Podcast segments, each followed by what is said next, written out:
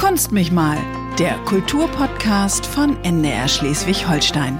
Herzlich willkommen zu einer neuen Ausgabe Kunst mich mal. Heute nehme ich Sie, nehme ich euch mit hinter die Kulissen einer der größten jährlichen Ausstellungen zeitgenössischer Kunst in ganz Europa. Wir sind unterwegs in Büdelsdorf, direkt am Nordostseekanal auf der Nordart, die Anfang Juni hier eröffnet werden soll. Das heißt, wer sich diesen Podcast nach dem 5. Juni anhört, kann gleich nachgucken kommen, ob alles so geklappt hat, wie der Chefkurator es geplant hat. Wolfgang Gramm, toll, dass du uns mitnimmst und uns einen exklusiven Blick hinter die Kulissen gönnst. Ja, gerne. Mit diesem Golfauto hier ja. geht das natürlich hervorragend. Da können wir ja auch notfalls zu viert drin sitzen.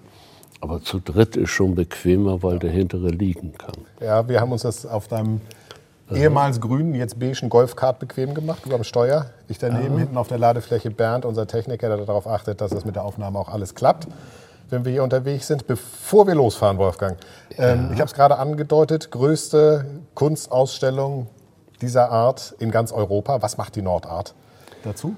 Oh Gott, die Frage ist sehr schwierig, aber es geht natürlich auch nach Quadratmetern. Bei 22.000 Quadratmeter Unterdach, also Hallenflächen, und ungefähr 80.000, 90.000 Freiflächen, plus dann noch die Freifläche vor der Thormannhalle, in der wir Konzerte machen, ist das ein riesiges Fabrikgelände, was heute aber mehr Park- und Ausstellungsflächen ist, aber ursprünglich schon eine richtige Fabrik war mit vielen tausend Angestellten. Ja, und du bist derjenige, der vor über 20 Jahren gesagt hat, dieses Gelände, das braucht Kunst. Und so ein bisschen der aktuellen Kunst wollen wir uns angucken. Äh, wir starten in der großen Eingangshalle. Also du kannst das Golfkart anmachen. Du ja, bist ein bisschen nicht so gut zu Fuß unterwegs, deswegen ist das Golfkart ganz wunderbar. Das äh, ist sehr praktisch. Also, so, das ist eine Elektrokarre, man hört das nicht. Ah, es rollt. Man hört gar nichts. Nee, also wir starten in der Eingangshalle, noch mit dem Blick auf Plakate aus den vergangenen über 20 Jahren? Ja, das sind natürlich hervorragende Plakate, die von Inga Aro alle mal gestaltet wurden. Es sind aber auch nicht alle, weil das wären natürlich nach über 20 Jahren viel zu viele. So, wir rollen jetzt ganz entspannt durch den Eingangsbereich in Richtung Halle 1. So machen der wir. Der 22.000 Quadratmeter überdachte Ausstellungsfläche, das ist gigantisch. 22.000 Quadratmeter, das ist ja auch eine Aufgabe, das voll zu kriegen, oder? Ja, ist nicht ganz einfach. Hier schon im Eingangsbereich sieht man noch leere Sockel. Man sieht aber auch Marmor, der hier rumliegt von den äh, Bildhauersymposien, die wir zeitweilig hier machen. Das Laboratorium. Ich sehe hier zwei, ich sehe hier zwei äh, äh Dodos. Dodos. Glänzend Stahl. Erinnert so ein kleines bisschen an Jeff Koons, aber nur so ein kleines bisschen. Ja. Der eine hält uns den Hintern direkt hin. Wo kommen ja. die her? Die kommen auch aus China. Ja. Äh, auch hier Liu Ru Wang, mit dem schon eine jahrelange Freundschaft existiert wo wir immer wieder zusammen auch Projekte machen. Und Dodos ist für mich, als ich die sah, dann schon das, äh, das Witzige überhaupt. Mhm. Weil vor über 40 Jahren ich im Zoologischen Museum in ähm, Kiel Plakate entwarf zum Thema Dodo, zum Thema Dronte. So wie ich weiß, ist Kiel eine der wenigen Stellen, an denen genau diese Objekte als Skelette stehen und sonst gibt es mhm. sie kaum noch auf der Welt. Und ich machte damals Plakate und vor einem Jahr sah ich die dann und habe gesagt, oh geil, die musst du ausstellen. Am besten hängst du noch deinen alten Plakatentwurf auf, was ich natürlich nicht mache. Aber das ist über 40 Jahre her und kann man sich gar nicht so vorstellen. So, wir sind in der, in der ersten Halle, in der Halle 1. Hier hingen vor zwei Jahren, vor drei Jahren die Riesenphönixe unter der Decke lang, 15, 16, 17, 18 Meter lange Kunstwerke zusammengesetzt aus, aus Schrott, muss man sagen. Ja, und wenn, Schrott wenn ich jetzt gucke, sind, das sind, äh, noch sind sie verhüllt, aber hier stehen die Dodos jetzt ja, links und rechts. Und da steht ein ganz großer. 1, 2, 3, 4, 5, die ungefähr, na, ich schätze mal so einen Meter hoch sind und der große links ja, hat der ist zwei, an die drei. drei, ja, drei, zweieinhalb, drei Meter. Und wie du siehst, haben wir hier die Wände äh, gestrichen. Und zwar Mintgrün. Ja, äh, ist ein bisschen gebrochen. Eigentlich ist es genau das Grün der Eremitage in St. Petersburg. mit denen wir schon auch mal vor ein paar Jahren schon gespielt haben. Und äh, das gibt einen neuen Eindruck für unsere Wände, für unsere Kulissen, die wir ja fast jedes Jahr neu bauen oder auch neu erfinden müssen. Das ist ein Riesenaufwand, den ihr betreibt jedes Jahr, ne? Ja, das ist nicht ganz ohne. Äh, sehr viel Architektur bei, die man vorplanen muss und sich Gedanken macht. Äh, kommt da nun grüner Kies rein oder kommt da grauer Kies rein? Hier haben wir gesagt, hier machen wir mal grauen Kies. Und im vorderen Teil sehen wir einige Arbeiten aus China, sehr viel Edelstahl, mhm. tolle Handwerkskunst, also Hut ab. Und äh, im hinteren Teil sehen wir Zentralasien, Usbekistan, Kasachstan. Und nebenan sehen wir die Ukraine. Wo? Wo ist die Ukraine? In den äh, Sonderausstellungsbereich. Ja. Wie all die Jahre machen wir Sonderprojekte. Eins der äh, Länderfokusgeschichten ist die Ukraine. Ja, da wollen wir gleich noch hinfahren. Das gucken wir uns da gleich noch mal im, im Detail an. Und, ja, und im hinteren Teil Zentralasien. Ja. Nun können wir einfach mal rumkurven. Ja, fahr mal, fahr mal los. Fahren wir gleich über den Kies, das knirscht schön. Das, ich kann es auch ohne machen. Ne? Ach, ja, stimmt, außenrum. Ja, außenrum ist kein Kies. Jetzt mal extra. Jawohl. Oh, jetzt sehen wir hier, das, ist, das sieht aus wie ein Baumgerippe aus, mhm. äh, ja, aus Chrom, Edelstahl. Edelstahl. Bestimmt auch drei Meter hoch, einzelne Äste. Ja. Warum hast du das Werk ausgesucht? Also aus verschiedenen Gründen. Bei mir ist natürlich auch immer ganz viel das Handwerk im Vordergrund. Der Künstler macht auch äh, gemalte, Großskulpt äh, hm. gemalte große Wurzeln und er macht gerne auch mal Wurzeln oder Bäume aus Edelstahl. Ja. Eine, eine tolle Arbeit. Also ich bin selber fasziniert. Vielleicht aber auch, weil ich selber als Künstler vor Jahren so etwas auch produzieren wollte. Aus Edelstahl? Ja. Ist das nicht sehr empfindlich? Also ich meine, du ja, siehst ja quasi jeden ne? Fingerabdruck ne? drauf, also anfassen oh. verboten. Ja, es ist hochpoliert, es geht. Ich habe mich dann auf Findlinge aus Edelstahl verlegt, ja. weil wir seinerzeit ein Projekt hatten, Sonderburg Kulturhauptstadt. Mhm. Und ich wollte 100 Hühngräber in unterschiedlichster Variante unter anderem in Edelstahl auf dieser Strecke von hier nach Sonderburg ausstellen. Nachher ist es dann aber Aarhus geworden und damit war leider das Geld nicht mehr da. Aber meine Edelstahlfindlinge liegen hier in dem Kubus drin, wenn man die gucken will. Sehen aus wie Ofenkartoffeln. Auch in der Größe? Nee, ein bisschen größer. Bisschen größer. Große ich fahre darüber, ich fahre darüber.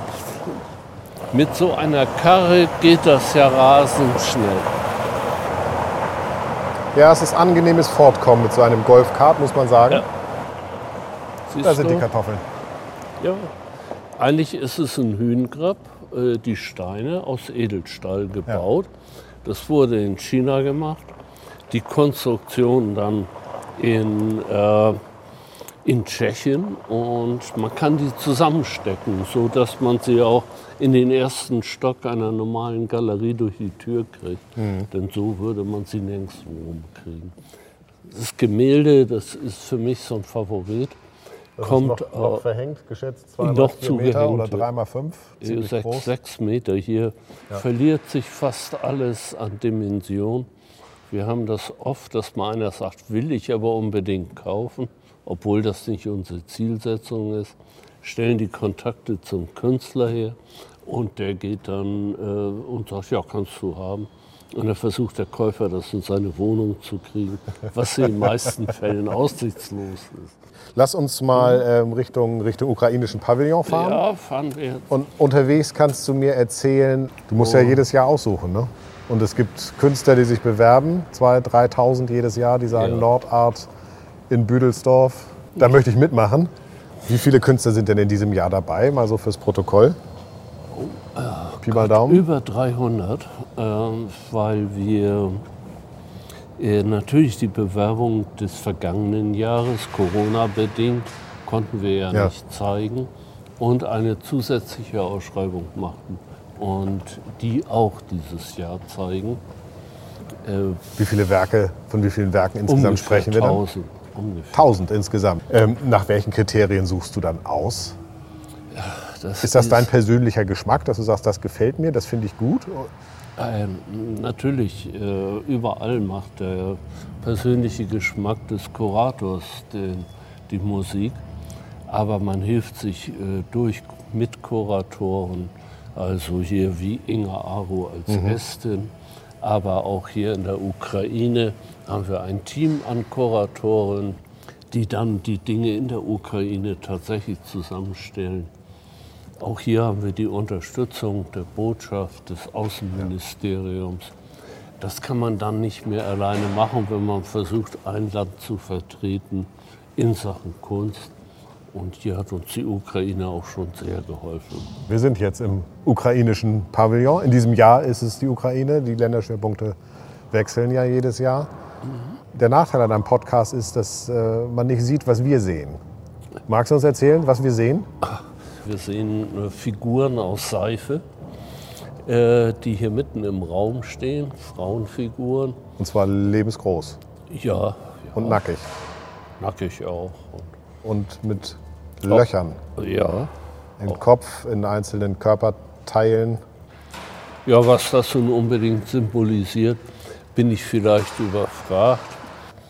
Wir sind auch, die Ukraine kommt jetzt noch mal wieder auch hier muss ich ja schon wieder über Corona reden, aber es ist nun mal so, dass die Dinge schwieriger sind als wie in den Jahren vorher, ja. wo wir dann auch das große Glück hatten, dass die Künstler dann auch vier Wochen äh, hier wohnten, arbeiteten und auch noch produzierten. Ja, es ist in diesem Jahr alles ein bisschen anders durch Corona. Du hast es vorhin auch schon angedeutet. Ihr müsst ja in diesem Jahr sozusagen zwei Ausstellungen in eine tun. Also alles das, was für vergangenes Jahr geplant war, oder zumindest in weiten Teilen, plus äh, neuen Objekten. Ich kann mir vorstellen, dass es auch ein bisschen Platzprobleme gibt. Ne? Das eine, das schon da war, das neue, das dazukommt. Mhm. Man hört im Hintergrund auch Menschen arbeiten mit Akkuschraubern und so weiter. Ja. Ähm, ihr müsst euch ein bisschen freiräumen auch gerade, oder? Das lässt sich jetzt leider natürlich nicht vermeiden. Bei 22.000 Quadratmeter kann man zwar räumliche Trennungen schaffen, aber äh, gearbeitet wird natürlich und die Geräusche sind da. Und wer genau hinschaut, sieht, die Bilder haben noch gar keine Schilder. Und da müssen wir noch einiges arbeiten und wir sind unter Zeitdruck. Wir gehen auch von einer Eröffnung aus, Anfang Juni. Aber auch da wollen wir mal die Politik abwarten, ob die dann die richtige Entscheidung trifft. Weil auf der einen Seite sind wir eben kein Museum, und wir sind äh, auch keine Galerie und wir sind auch kein Kunstverein. Und damit wird es ja dann schon ein bisschen schwierig, uns einzuordnen. Ich meine, einer der großen Unterschiede zum Museum ist, dass ihr kein, kein Archiv, dass ihr ja im Prinzip kein, kein Magazin habt in dem Sinne, wie das die Museen im Land haben. Ähm, Kieler Kunsthalle zum Beispiel, äh, aktuell eine der bemerkenswerten Ausstellungen äh, zum 100. Geburtstag von Josef Beuys, hast du sicher mhm gehört. Oh, ja. äh, ist ein schräger Typ. Keine Vorstellung, keine oh, Vorlesung, keine Talkshow, in der der einzige Professor der Düsseldorfer Kunstakademie nicht mit Hemd, Hut und Anglerweste aufgetreten ist.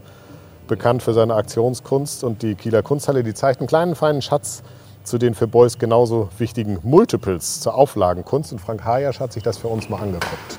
Es ist ein Ort der Stille. Kein Schnarren, Plärren, lautstarkes Argumentieren für die Kunst, kein lebhaftes Video Beuscher Aktionskunst oder eine mit Überbedeutung aufgeladene Fettfilzecke.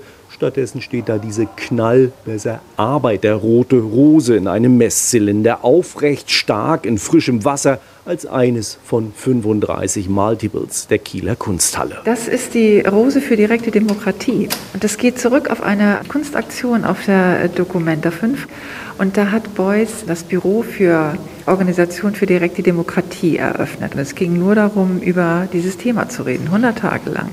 Ohne die Rose tun wir es nicht, da können wir nicht mehr denken, war sein Spruch dazu. Man kann sich fragen, wie sowas wohl 50 Jahre lang archiviert wird. Denn die Kieler Kunsthalle fing dank eines Engagements engagierten Direktors früh an, Kunst von Beuys zu sammeln. Also wie? Und Annette Weißner lacht. Ja, wir archivieren nur den Bestzylinder. Und das andere, also Rose und was, das muss natürlich jede Woche mindestens neu aufgefüllt werden. Josef Beuys also. Was ist über den Mann nicht alles gesagt worden? Gutbürgerliches Elternhaus, strammes Bekenntnis zu HJ und Wehrmacht, Flugzeugabsturz über der Krim und Mythos von der Rettung durch Tataren bei Verwendung von reichlich Fett und Filz, was ja nicht stimmte. Aber Beuys war eben auch derjenige, der die Kunst, wie man so schön sagt, niederschwellig machte. Und da spielt Materialität eine besondere Rolle. Was soll Kunst, wenn nichts dabei herauskommt, hat er mal gesagt. Also es geht darum, was zu bewegen. Das geht halt dann auch um diesen erweiterten Kunstbegriff. Alles ist Kunst, jeder ist ein Künstler, weil jeder die Möglichkeit hat, die Gesellschaft, die Politik zu gestalten und zu formen. Neben der Rose und der Erinnerung an demokratischen Diskurs steht dazu das Objekt Rhein Water Polluted von 1981. Auch das ein Kunstgegenstand, der damals massenkompatibel wegging. Und das geht auf eine Aktion zurück, um auf die Verschmutzung des Rheinwassers aufmerksam zu machen. Und Josef Beuys hat das dann etliche Male in Flaschen abgefüllt und dann als Multiple verkauft. Und es ging darum, einfach die Idee unter die Leute zu bringen, dass das so nicht weitergeht mit der Umweltverschmutzung. Selten war ein Künstler so umstritten wie Josef Beuys. Und es scheint, als gäbe es nur Verehrer oder eben Verächter. Der Ökoaktivist war ein Mitbegründer der Grünen, fuhr selber aber im fetten Bentley spazieren. Er war ein Mann mit starker Ambivalenz, sagt dann auch Kunsthallenchefin Annette Hüsch. In dem, was er im Kern wollte, nämlich Kunst auf eine ganz, ganz fundamentale Art und Weise zu begreifen, zu erfahren und aus sich selbst heraus zu generieren, das hat er mit ungeheurer Stringenz gemacht. Und das zeigt auch das, was wir hier in dieser Ausstellung versammeln. Wozu auch noch ein offener Holzkasten mit Bleistiftzeichnungen gehört. Intuition heißt das Objekt von 1986, eine Projektionsfläche für menschliche Kreativität. Das Ding wurde in einer 12.000er Auflage produziert, für damals 8 Mark verkauft und würde heute die Ausbildung der Kinder sichern. Josef Beuys. Wäre der was für die Nordart gewesen? Das ist schwierig, das pauschal zu sagen, da es einige Künstler gibt, die in die Richtung auch arbeiten. Dieses dann in Hallen zu präsentieren wie diesen, könnte schwierig sein. Man hätte dann schon länger auch zusammenarbeiten müssen, um auch die Möglichkeiten zu schaffen für Beuys und nicht nur einfach was hinzustellen. Das sieht man auch hier an, an äh, die ich nicht vielleicht mit Beuys vergleiche, aber mit großen Kunstwerken, die plötzlich in dem Ambiente alter Fabrikhallen sich verändern. Und wenn wir hier einen David Czerny sehen, dann geht das, dann ist es oft so wie geschaffen. Und bei manchen Bildern kriegen wir ein Problem. Das heißt, du hast also auch Kunstwerke, die du selber, ich sag mal ganz platt, toll findest, die du aber mhm. nie für die Nordart nehmen würdest, weil du sagst, die passen nicht in diese alte Eisengießereihalle. Unter ja. dieses Stahldach, in diesen industriellen Charme, das mhm. geht nicht zusammen. Das wäre das, wär das eine.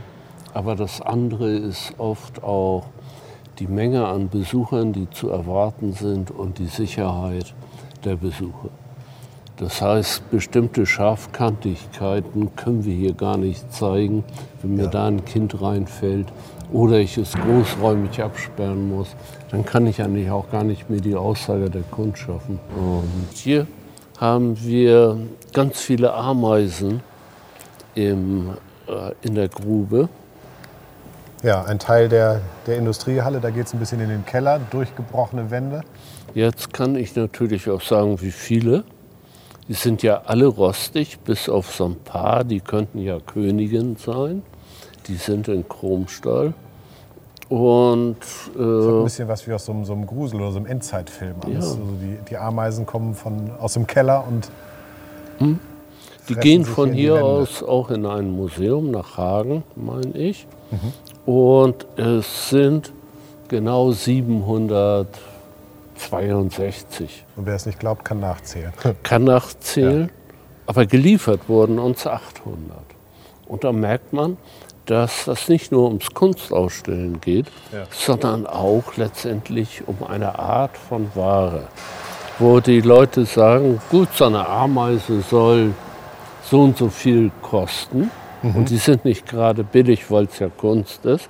Und plötzlich fehlen dir irgendwo welche, die nicht geliefert wurden, weil der Spediteur es nicht gemacht hat, ja. die irgendwo rumstehen.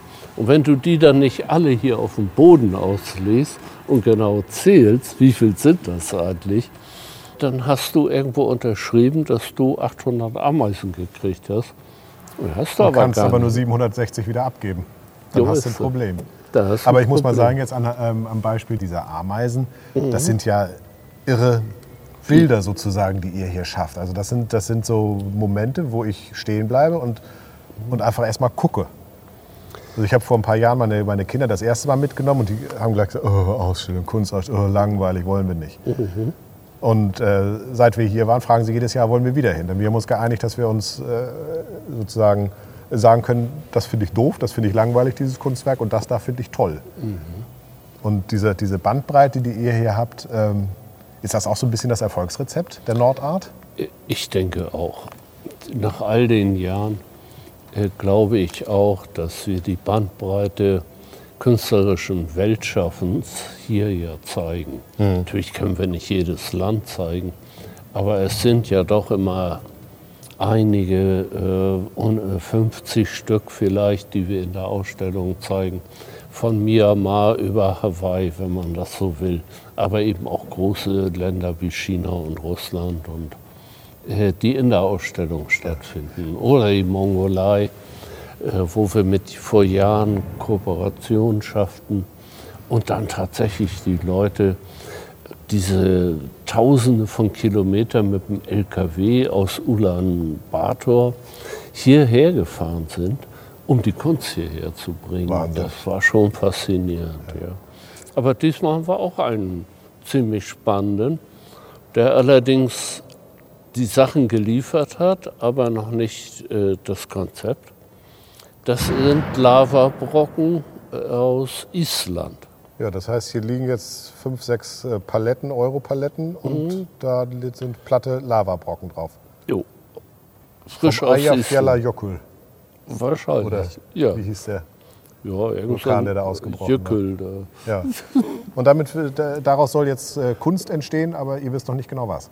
Genau, weil der Künstler natürlich, und ja, das ist in diesen Zeiten der Corona, äh, dass manche Leute plötzlich nicht kommen dürfen ja. oder äh, auch nicht untergebracht werden. Und was machst du dann in dem Fall? Ich meine, wenn der gar nicht kommen darf, dann. Äh, wird das wahrscheinlich sein. draußen liegend ausgestellt, aber zumindest gezeigt.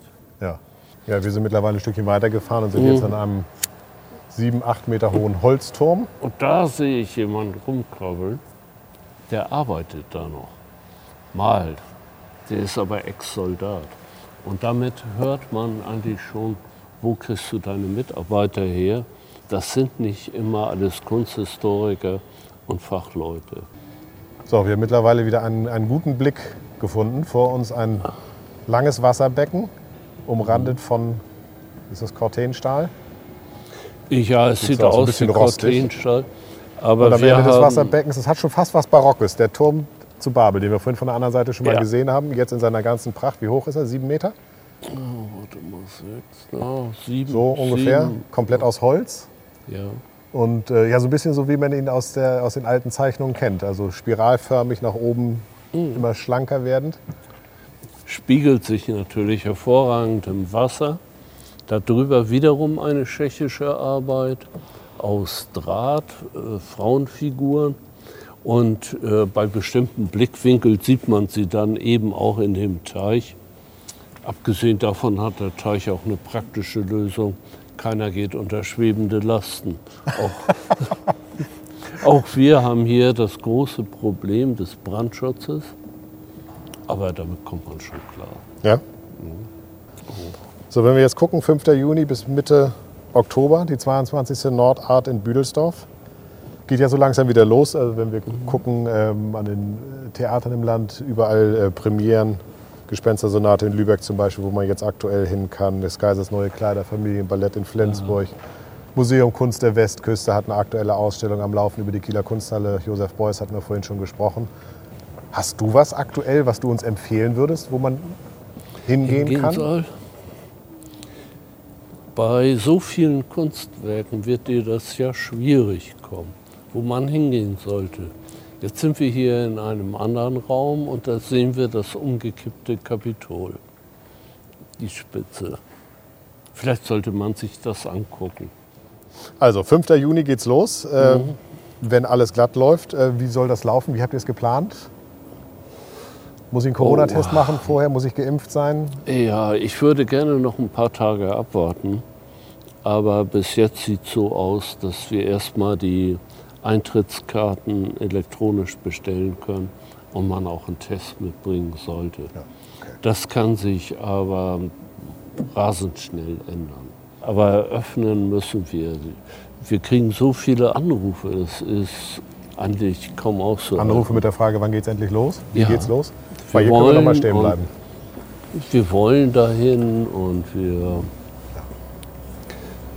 Wir stehen jetzt hier direkt vor einem ziemlich großen Gemälde mit einem Ja. nackten Mann, der so in, in so einer hockenden, halb Mhm. kniend, halb hockenden Position ist.